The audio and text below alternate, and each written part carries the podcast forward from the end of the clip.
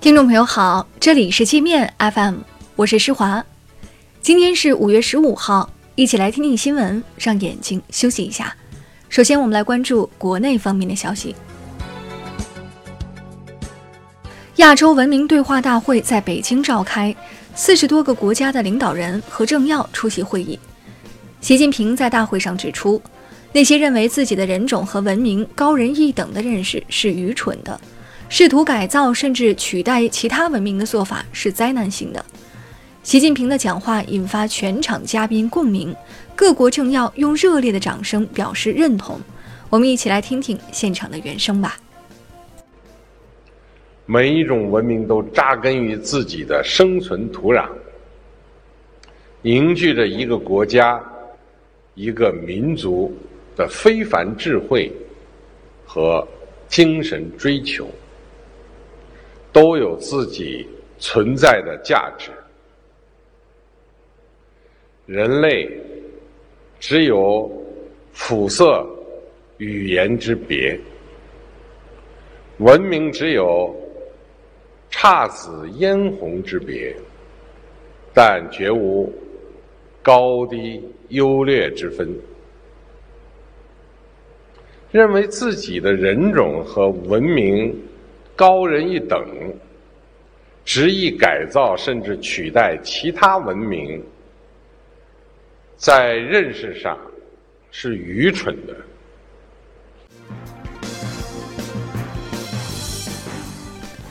新一轮中美贸易战引发全球担忧，外交部发言人今天表示，中方理解各方的忧虑，中方满怀诚意推进中美贸易磋商，但美方一意孤行，挑起贸易战。美方是贸易战的始作俑者，是全球自由贸易规则的破坏者，是拖累全球经济增长前景的风险制造者。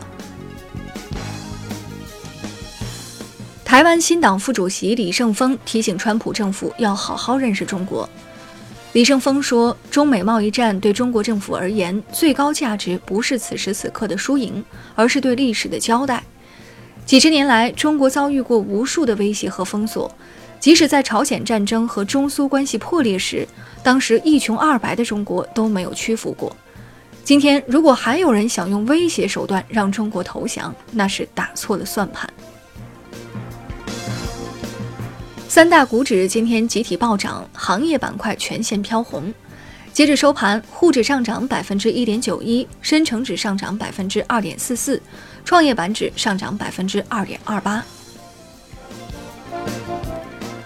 最高法根据去年全国城镇非私营单位就业人员年平均工资数据上调国家赔偿标准，从今天起，赔偿标准上调为每天三百一十五点九四元。北京地铁从今天开始禁止乘客在车厢内吃东西、多占座位、推销产品、大声播放音乐或视频，若不听劝阻，将被记入个人信用档案。参与台湾省长选举的富士康老板郭台铭，一会儿说台湾是中国不可分割的一部分，一会儿说没有一中各表就没有九二共识。国台办纠正说，九二共识清晰界定了两岸同属一个中国，两岸不是国与国的关系。黑龙江佳木斯一车主在立新 4S 店买了辆奔驰，刚开出五公里就熄火了。他把车开回 4S 店检查，发现发动机舱的十多颗螺丝有拧过的划痕，像被维修过。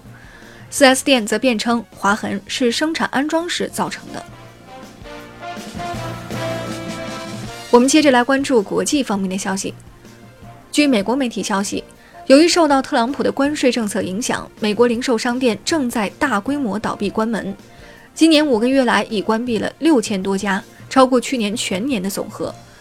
报道说，如果特朗普继续加征关税，还会有更多的美国商店倒闭。美财政部发言人称，美财长姆努钦计划近期前往北京，继续与中方进行经贸磋商。该发言人还表示，特朗普计划于六月末在大阪 G20 峰会期间与习近平会晤。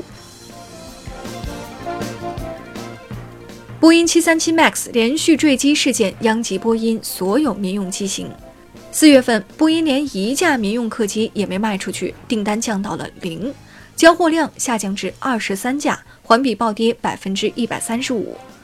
老对手空客的交货量则猛涨了百分之三十五。路透社称，加拿大总理特鲁多正在加紧向中国示好。特鲁多几天前曾说，中国叫停加拿大油菜籽进口，对加拿大全国农民产生了可怕的影响，他得努力想办法缓和两国矛盾。西班牙不愿淌美国在中东的浑水，将跟随美国航母编队到中东的一艘军舰撤回国内。西班牙国防部说，西班牙不想卷进美国和伊朗的冲突中。特朗普否认要出兵中东攻打伊朗。《纽约时报》此前报道说，五角大楼已拟定派遣十二万美军前往中东的计划，提交给特朗普。巴基斯坦女性赴华婚姻签证申请今年出现爆发式增长。中国驻巴大使馆提醒巴政府留意该国中介机构，这些机构邀请冒牌中国商人到巴基斯坦。他们的真正目的不是做生意，而是找媳妇儿。优衣库母公司网站遭黑客攻击，四十六万名客户的个人信息被未授权访问，或将造成信息泄露。优衣库称，此次事件不涉及中国网站。荷兰一群素食主义者冲进一家养猪场，勒令工厂解放动物。与养猪场工人发生肢体冲突，工人们一怒之下掀翻了素食主义者的轿车，还当场摆出烧烤架烤起了猪肉，故意刺激那些打上门来的不速之客。那好了，以上就是今天节目的全部内容了，感谢您的收听，我是施华，欢迎您下载界面 App，在首页点击试听，找到界面音频，更多精彩内容等着您收听。